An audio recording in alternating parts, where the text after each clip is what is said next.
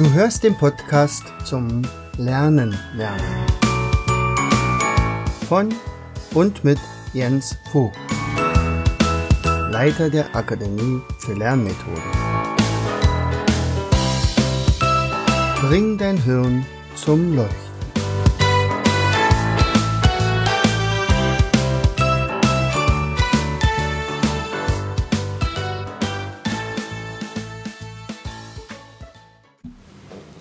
Herzlich willkommen zu einer weiteren Episode des Podcasts Bring dein Hirn zum Leuchten. So, und heute geht es um den allen diskutierten Lehrermangel an unseren Schulen. Hm. Lehrermangel. Schulen brauchen knapp 32.000 neue Lehrer pro Jahr im Jahre 2013. 30, 30. Also Zehntausende neue Lehrer pro Jahr, pro, ja, wie auch immer. Ähm, es ist unglaublich. Also, wenn man überlegt, wie die Situation heute ist und wie sie sogar nicht sich verschärfen wird in den nächsten Jahren, wie konnte sowas passieren? Wieso wusste keiner davon? Nicht? Also wir, ich bin ja nur auch noch Lehrer, und zwar sehr gerne, meine Frau ja auch. Und äh, wir sind, unterrichten beide in Brandenburg, in Fürstenwalde und in Bazzaro. Und wir erleben das ja nun schon seit Jahren mit, wie man mit Lehrern umgegangen ist. Also ähm, das gab eine Zeit äh, nach der Wende, als dann die, natürlich die geburtenschwachen Jahrgänge kamen und wir immer weniger Schüler hatten. Das bedeutete, äh, in bestimmten Bundesländern, also wie zum Beispiel in Sachsen und in Thüringen, hat man also massiv Lehrer entlassen. In Brandenburg hat man äh, mit uns Lehrern gesprochen. Naja, hat gesagt, pass mal auf, wenn ihr freiwillig auf Stunden verzichtet, natürlich dann auch auf Bezahlung, ähm, dann könnten wir es abwenden, dass äh, wir äh, sehr viele Lehrer entlassen müssen. Und ähm, darauf haben, sich dann, haben wir uns dann auch eingelassen. Und ich war zum Beispiel einer der Lehrer, die also nur immer zwei Drittel äh, unterrichten durften. Wir hätten gerne mehr unterrichtet, aber es war halt nicht mehr Stunden da. Ähm, eine Politik war dann aber auch, wir stellen keinen mehr ein. Also einerseits wurden natürlich Schulen geschlossen, massiv sogar. Ähm, also es gab, glaube ich, keine ostdeutsche Stadt, in der nicht irgendwelche Schulen geschlossen wurden, weil einfach sie als nicht mehr rentabel galten. Unter anderem wurde meine Schule geschlossen, äh, das städtische Gymnasium. Ähm, unter anderem wurde die Schule meiner Frau geschlossen. Äh, und dann heißt es immer Versetzung. In dem Moment, wo also zu viele Lehrer da sind, da kann man ja für mit Beamten auch ein bisschen Spielchen spielen, unter anderem sie auch schön versetzen, nicht? Irgendwo hin, ja. Und wenn sie dann nicht wollen, dann gibt es Ärger, ja, dann gibt es eventuell noch weiter weg. Ja, ich wurde versetzt nach Erkner, das war noch einigermaßen erträglich, also ich hatte dann eine Dreiviertelstunde Anfahrt und ähm, es gab aber auch genug Kollegen, die dann also anderthalb Stunden Anfahrt hatten. Und ähm, in diesen ganzen Jahren wurde kein neuer Lehrer eingestellt. Kein, keiner. Egal welcher Fachrichtung.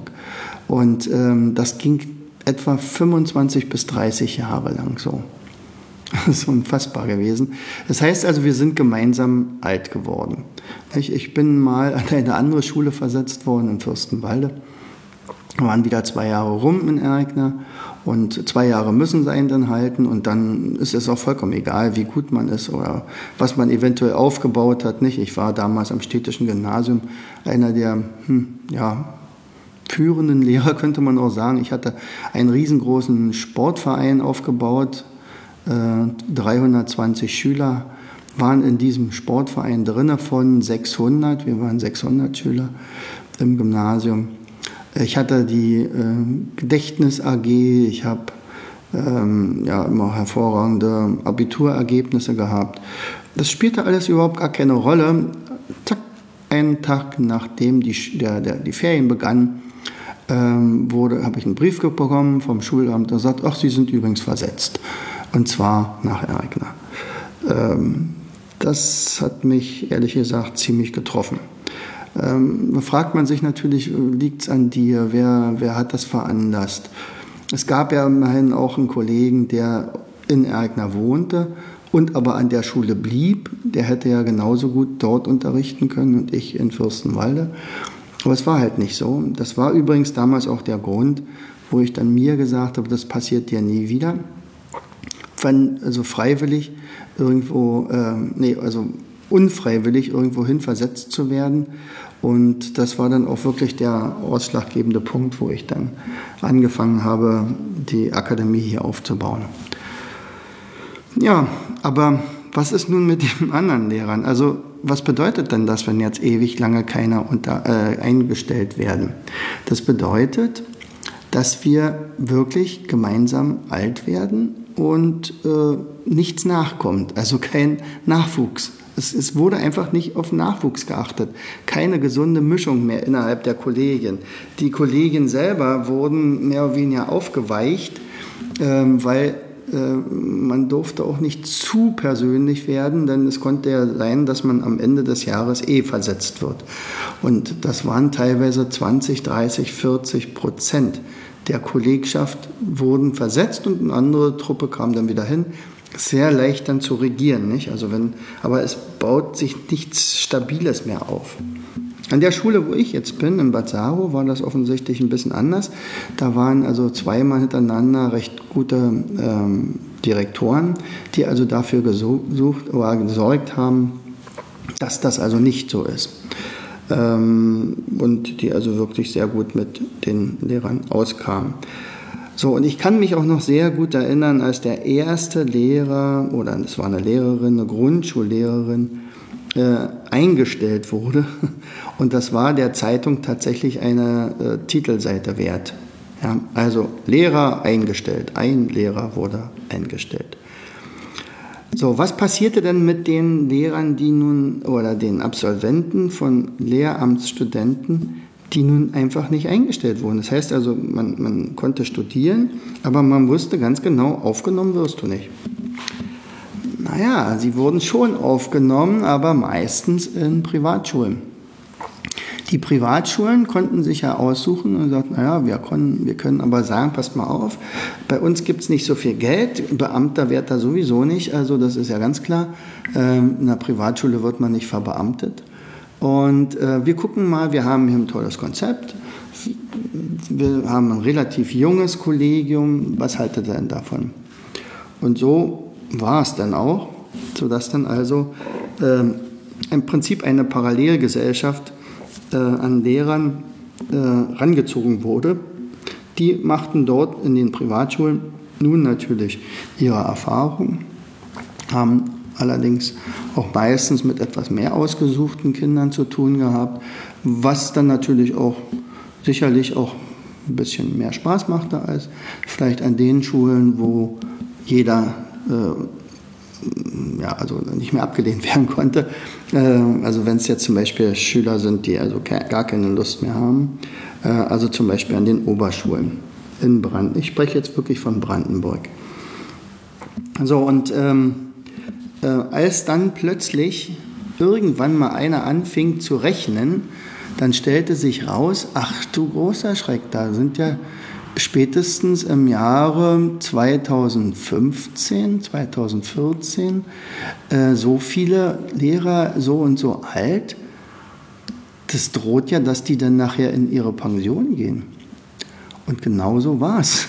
Wer hätte das denken können? Das war ja fast nicht zu erwarten.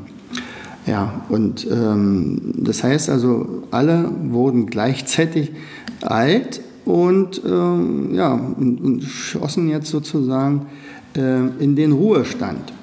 So, und, und jetzt war aber nichts mehr da. Also wer, wer soll denn jetzt den Unterricht übernehmen? Nicht? Und das ist also massiv weiterhin so, ist es ganz klar. Also als ich damals an, also ich hatte dann, die Möglichkeit, wieder nach Fürstenwalde zurückzugehen und ich dachte, naja, ich werde wohl einer der Ältesten sein, die jetzt dort im Kollegium sind. Ich war damals ich glaube, 52, 52, 53, ähm, stellte sich raus, ich war der Jüngste. Ähm, ja, das heißt also, in diesem Jahr gingen dann acht Kollegen, im nächsten Jahr gingen dann fünf, im dritten Jahr danach gingen dann vier. Und also es wurde also immer weniger und ähm, das kam nichts nach. Es wurde weiterhin nicht eingestellt. Äh, selbst Absolventen, die mit 1,0 abschlossen, die hatten keine Chance eingestellt zu werden. Es war unfassbar. Die konnten mit Kindern gut an, äh, umgehen. Sie, sie haben, ähm, ja, haben einen ganz tollen Unterricht gemacht. Sie waren beliebt äh, und sie waren perfekt in ihren Fächern und, und es konnten wirklich einstellen. Und wir haben uns schon gefreut und gesagt, Mensch, die passt echt in unser Kollegium. Keine Chance. Am nächsten Tag, nachdem sie die Prüfung gemacht hatte, sie hatte dann im Referendariat abgeschlossen, Prüfung gemacht, 1,0 und am übernächsten Tag durfte sie nicht mehr in der Schule erscheinen, weil sie wurde nicht übernommen. Also selbst in dieser Zeit machte man sowas noch. Für mich war eigentlich ziemlich klar, was das Schulamt in Zukunft machen wird, wenn also es ganz schlimm wird. Sie gehen natürlich massiv auf die Lehrer der Privatschulen äh, und werden dann ähm, dort super Angebote machen. Sagt, passt auf, kommt zu uns, dann kriegt ihr eine höhere Bezahlung, ihr, äh, ihr kriegt weniger Stunden, die ihr unterrichten müsst und außerdem werdet ihr vielleicht sogar noch beamt, verbeamtet. Und ähm, das hat auch tatsächlich äh, noch einiges gerettet.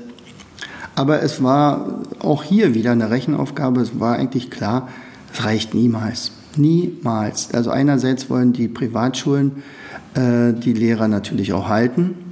Die hatten natürlich jetzt noch größere Probleme, weil natürlich die Fluktuation riesig groß war. Also ich merke das auch, ähm, wenn ich jetzt Seminare gebe in Schulen äh, mit unserer Akademie, äh, dass zwei Jahre später ganz selten in Privatschulen immer noch der gleiche Direktor ist. Also auch da ist die Fluktuation riesig groß, also die Ansprechpartner werden andere. Und das bringt alles natürlich kein, keine Ruhe in dieses Bildungssystem rein. So, und ähm, wenn man jetzt so guckt, was ist denn der aktuelle Stand? Nicht? Also die Dramatik ist ja fast nicht zu überbieten. Ähm, jetzt werden händeringend Leute gesucht. So. Wer könnte denn nun Lehrer werden? In Brandenburg habe ich so das Gefühl, das ist jetzt böswillig natürlich dass man sagt, pass mal auf, jeder, der Lehrer schreiben kann, ist ja schon mal prädestiniert. Das ist natürlich übertrieben, aber ähm, es werden sehr viele Experten äh, in ihren Fächern rekrutiert, also sagen wir mal Physiker, Leute, die in einem Labor gearbeitet haben, Leute, die ja, mit Pädagogik ganz, ganz wenig bis gar nichts zu tun hatten, aber vielleicht im Fach gar nicht so schlecht sind, Mathematiker, ähm, die aber niemals, woher auch, äh, gelernt haben, äh, das zu vermitteln, sondern einfach nur ihr Wissen äh, praktisch an die Tafel schreiben teilweise. Ähm, es, es ist echt schlimm und ich kenne wirklich ganz viele sehr engagierte junge Menschen, die sagen, dieser Herausforderung stelle ich mich. Ich bin ein Quereinsteiger oder ein Seiteneinsteiger. Ich, ich nehme das auf mich und ich werde mich fortbilden. Ich habe ja auch ein paar Trainer, die also die bei mir jetzt den Trainerschein machen, zusätzlich, einfach um sich selber zu schützen, indem sie also hervorragende Methodikkenntnisse sich erwerben.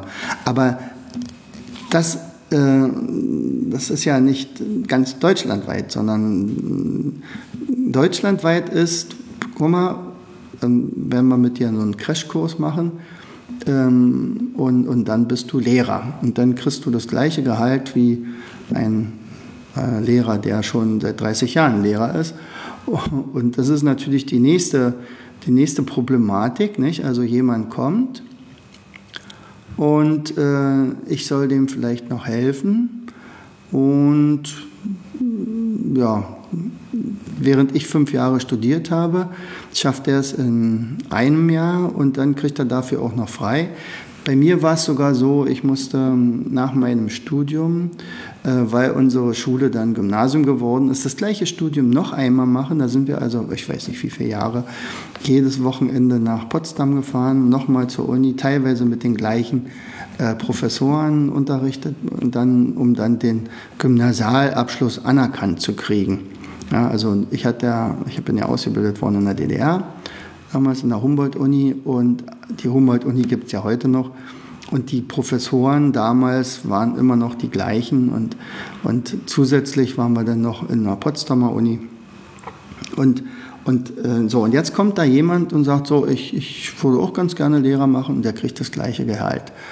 Äh, ist, naja, sagen wir mal, ähm, suboptimal äh, nachher das zusammen, die Zusammenarbeit unter, innerhalb der Kollegen. Ja, also das, das soll man auch wissen. Und, und manchmal ist es auch so, dass, dass die dann auch gleich, weil es ja wirklich Not am Mann ist, sofort eine Klasse kriegen. Und ähm, wer dort überlebt, also aller Achtung, äh, Hochachtung für, für deren Nervenkostüme, dann erstmal sich da durchzuboxen in den, in den Lernstoff das ist ja die eine Sache, das ist ja aber auch das Leichteste von allen. Dann äh, sich ähm, dann an, vor die Schüler zu wagen und die Schüler sind da rigoros, wenn es also ähm, ja nicht alle, es sind ja wirklich nicht alle freiwillig in der Schule. Ähm, das ist dann teilweise schon von der Disziplin her ähm, grenzwertig teilweise. Und dann auch noch ähm, eine Klasse zu kriegen, wo also mindestens nochmal gleicher Arbeitsaufwand steht, äh, das ist fast nicht zu bewältigen. Und ja, also es gibt natürlich auch ganz viele Quereinsteiger, das ist also die Tendenz bei uns. Die ähm, gucken mal kurz vorbei, lassen sich vom Beamten, alles gut, und sagen, ach äh, übrigens, ähm, bin übrigens schwanger.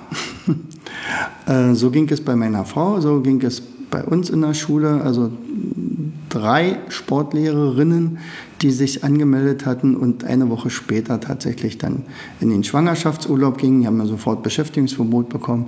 Und dann ist ja mindestens noch ein Mütterjahr hinten dran. Das heißt also, das bedeutet für die Schulen, jetzt kann ich keinen mehr einstellen für diese freie Stelle, weil sie ist ja eigentlich besetzt.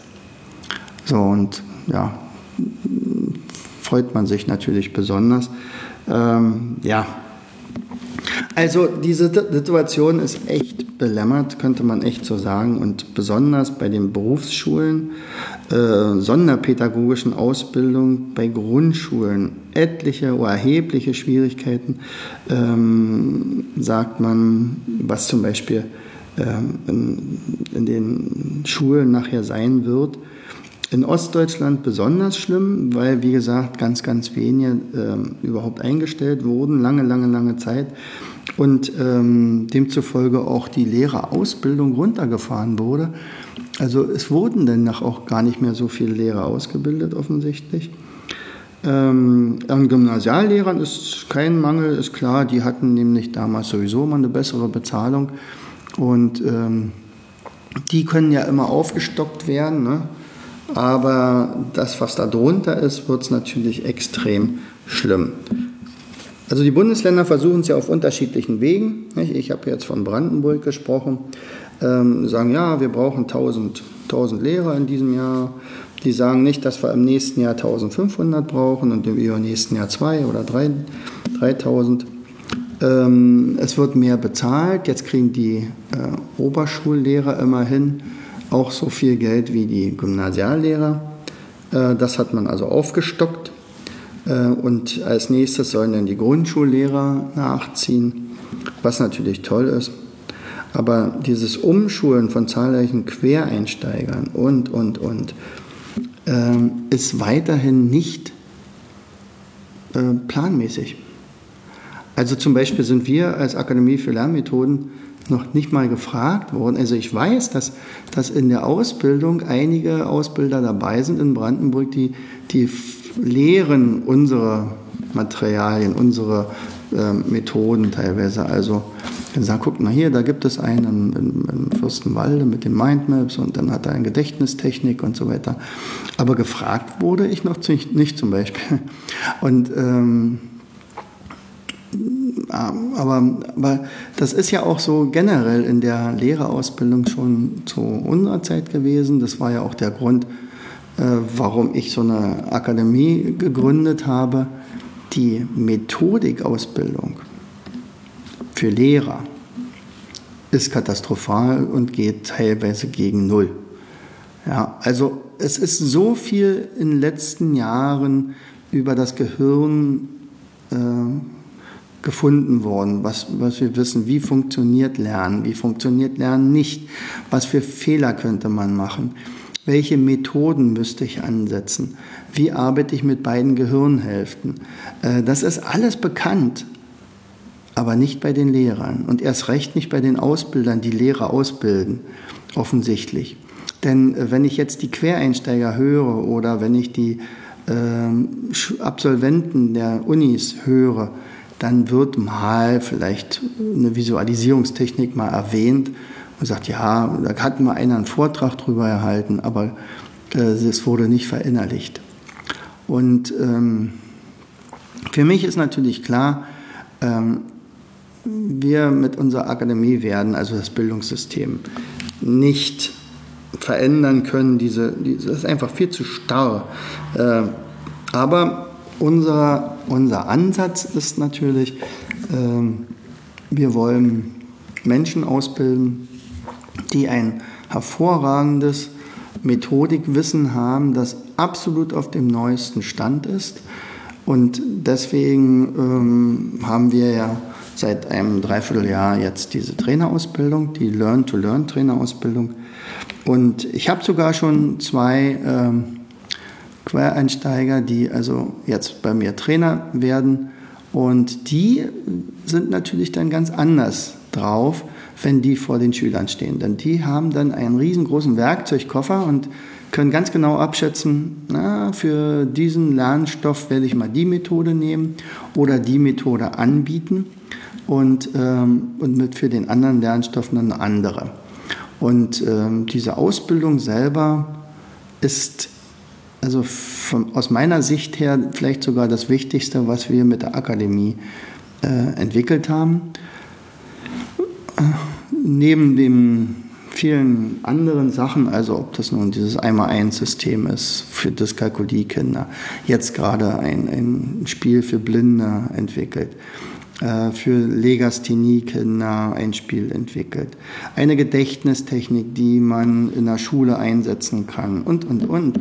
Äh, diese ganzen vielen Mindmaps, die wir entwickelt haben und auch wo dann die, äh, die, die das wissen äh, möchten oder können wollen, die dann auch ausbilden in Seminaren. Das ist alles wichtig, aber das Wichtigste, glaube ich, ist also die Zusammenfassung von allen und das ist die Ausbildung für diese Trainerausbildung, also Learn-to-Learn-Trainer. Ja, und wie gesagt, zwei Lehrer, äh, angehende Lehrer, die haben vorher was anderes gemacht, die haben sich jetzt also getraut und gesagt, ja, ich bewerbe mich jetzt tatsächlich ähm, dadurch, dass ich ja selbst lerne, wie man lernt. Also dieses Lernen, Lernen, das müsste ja das oberste Ziel der Schule sein, also dass der Schüler rausgeht und sagt, ich weiß, wie man lernt. Und ich kann das auch. Und ich, ich weiß ganz genau, wie ich vorgehen muss, um mir ein neues Thema zu erarbeiten. So können ja diese Quereinsteiger mit ihren eigenen Methoden jetzt sich ihr Fachgebiet erarbeiten und das dann wunderbar an die Schüler weitergeben, weil sie können das absolut nachvollziehen, dass bestimmte Sachen echt schwer äh, sein könnten. Oder sie müssen dann gucken, wie kann ich das äh, so visuell wie möglich machen, so, so einfach wie möglich, dass es auch ein Unerfahrener begreift. Und da sind sie dann natürlich viel, haben sie auf jeden Fall größere Vorteile gegenüber einem gestandenen Kollegen, der seit 45 Jahren immer den gleichen Unterricht macht. Das gibt es, ganz klar. Die sagen, oh, ich brauche mich jetzt nicht mehr umzustellen. Ich habe noch drei Jahre bis zur, zur Rente oder vielleicht das 35 Jahre dabei. Und ähm, also ich, ich gucke mir so eine Mindmaps da nicht mehr an, das brauche ich nicht. Und ich brauche keine Gedächtnistechnik. Das hat bisher funktioniert. Ich habe das ja damals auch gelernt und der, mein Lehrer hat das damals von seinem Lehrer gelernt. Also ich sage ja immer ganz gerne auf diese Art und Weise ähm, unterrichten viele, viele Lehrer immer noch wie vor 100 Jahren. Aber ähm, ich will da auch auf überhaupt nicht alle über einen Kamm scheren. Es gibt unglaublich tolle äh, ähm, Kollegen, die wirklich einen hervorragenden Job machen, die also Kinder begeistern können, die ähm, wirklich was Tolles leisten in dem Schulbetrieb, trotz des, der ganzen Strukturen. Und das soll ich, also auf keinen Fall soll das so sein, dass, dass ich sage, ah, die Lehrer sind ja alle so. Äh, ganz im Gegenteil. Es gibt, also zum Beispiel an meiner Schule in Bazaro gibt es unglaublich gute, engagierte Lehrer, äh, die wirklich einen tollen Unterricht machen. Also ich sehe es auch an meiner Frau, meiner, in meinen Augen sogar die, die beste Lehrerin, die man sich so vorstellen kann. Also was, hat nie, nicht ein einziges Jahr gehabt, wo sie nicht Klassenlehrerin war und sie lebt immer mit ihrer Klasse mit und sie leidet auch mit teilweise. Aber ähm, ist auch total beliebt in, in ihrer Schule und, und zwar sehr berechtigt. Ja, ja also ähm, unser, unsere Antwort ist sozusagen die Trainerausbildung. Ähm, und ich bin ja mal gespannt, was dann am Ende wirklich bei rauskommt. Also 2030 werde ich ja nicht mehr unterrichten. Ähm, also das finde ich immer ganz toll, wenn wenn man fragt, oh, und wie lange bist du jetzt schon Lehrer? Naja, ich bin jetzt oh, 34 Jahre, bin jetzt im 35. Jahr. Und wie lange musste noch? Das ist dann der nächste Satz, der dann kommt. Und ähm, bei mir ist es immer ein bisschen was anderes, weil ich hätte ja eigentlich wirklich die Möglichkeit zu sagen, okay, wisst ihr was, also wenn es mir hier keinen Spaß mehr macht, dann höre ich einfach auf. Ich habe meine Akademie, dann kann ich mich absolut auf die konzentrieren, da ist, die ist wichtig genug. Vielleicht muss ich es auch demnächst mal machen, weil einfach die Zeit irgendwann mal wirklich so knapp ist, ähm, dass man sagt, okay, jetzt entweder das oder das. Also Akademie ist in jedem Fall die wichtigere Wahl dann.